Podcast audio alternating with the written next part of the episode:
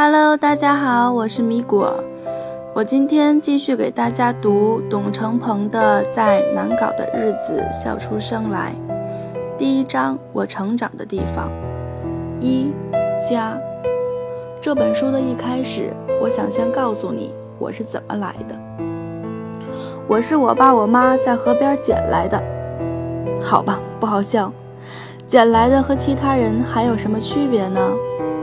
我很酷，是在家里被我妈自己生出来的。是的，在家里被我妈自己生出来的。因为那时候家里条件不好，就没去医院。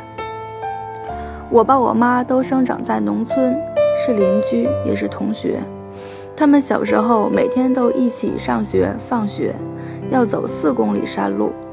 我妈因为长得漂亮，常常被其他男生骂。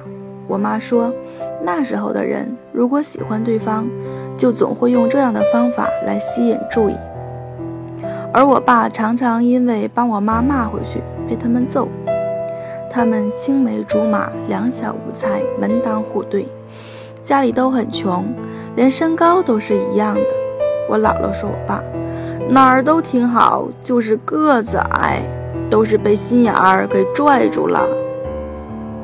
我爸我妈最终能够结婚，对我影响很深。一是确保了我能够来到这个世界，你能够看到这段文字；二是像我爸那样的身高和条件，都能够娶到那么漂亮的我妈，所以我一直相信爱情。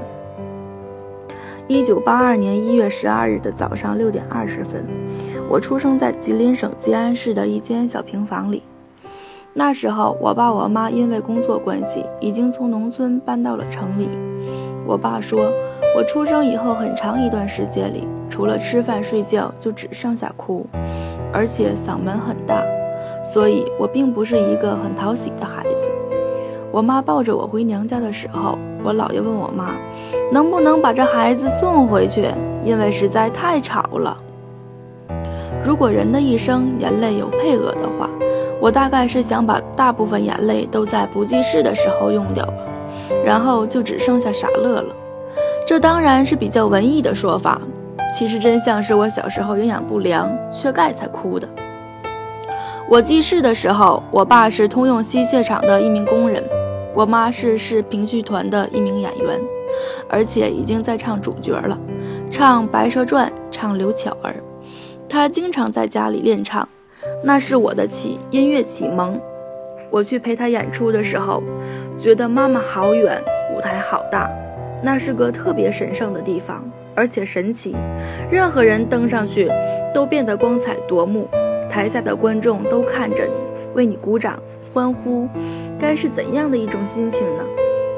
我没有问过我妈，因为她演出完回到家总是很忙，洗衣做饭什么。那是观众们看不到的女主角的另一面。没过多久，我妈就生病了，是肾炎。我妈离开了工作单位，开始去一个又一个大城市治疗。我被寄养在一个又一个亲戚家里。当时医生说我妈这病顶多还能活三年，这都是我后来才知道的。所以我妈说，现在的每一天都是赚来的。大概五六岁的时候，有一次，我爸我妈又去外地治病。几个月后，我爸把我从亲戚家里接回来，说妈妈回家了，在家等我。我进屋转了一圈出来，问我爸：“妈妈呢？妈妈怎么不在？”炕上坐了一个老太太。其实那个老太太就是我妈。为了治病，她需要打激素，打得很胖。变了模样，小时候的事情很多我都不记得了，但是这个场景我始终难以忘记，因为妈妈听到我这么说，她哭了。从那以后，我妈就一直在减肥，直到今天还在减。每次我们见面，她都会问我：“你觉得妈妈是不是瘦了？”从小到大，我见过各式各样治疗肾病的药，还有偏方。有些偏到你无法想象，但我妈都试过。因为治病，我们家欠了很多钱。有一次，我无意中听到爸妈聊天，说是家里欠了我爸单位一千块钱。在那个年代，我觉得一千块钱是永远都还不上的数目。既然还不上，也就没那么忧伤。我小时候的玩具很少，那时候男孩们喜欢玩冰人，就是手脚都可以动的那种玩具小人。我买不起，只能自己做，捡了很多的螺丝帽、钉子、铁丝，自己给自己做玩具，还给他们起名字。现在逛街的时候，我经常都会买好多男孩的玩具，各种各样的小人，因为现在买得起了，想要给自己补回来。又有一次，我爸我妈从外地看完病回来，带了十个小冰人给我，花了五块钱。那是我爸我妈第一次给我买玩具。拆开塑料袋的那一刻，是我童年最最最幸福的瞬间。有一段时间，我们家搬去了我爸单位的锅炉房住，因为之前租住的平房被拆了盖市场，就暂时搬去那里。暂时了大概两年多。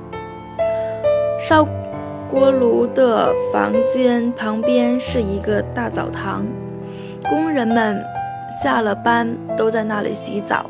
晚上那个澡堂就是我睡觉的地方。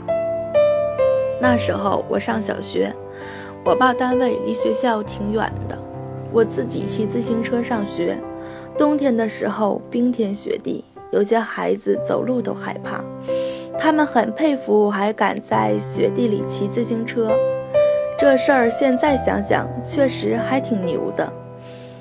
但是当时的情况是不骑不行，这个大招是被逼出来的。后来家里开始做点小生意，条件慢慢好转，我们搬到了一个楼房，住在四层。搬家那天正好是我十一岁生日，我终于第一次有了自己的房间。朝北，没什么阳光，窗户对面正好是另外一栋楼的侧面，离得很近。还好那是一栋招待所的楼，对面的窗户里每天都换不同的人，风景也算不一样。一直到上大学，我都住在那个五平米的朝北的房间里。从平房到锅炉房，再到楼房，我们家的面积一直不算太大。万家灯火中，我们家的灯是很普通的一盏。不管我走得多远，那盏灯始终都在我的身后亮着，投下一个长长的影子，陪着我，告诉我，我并不孤单。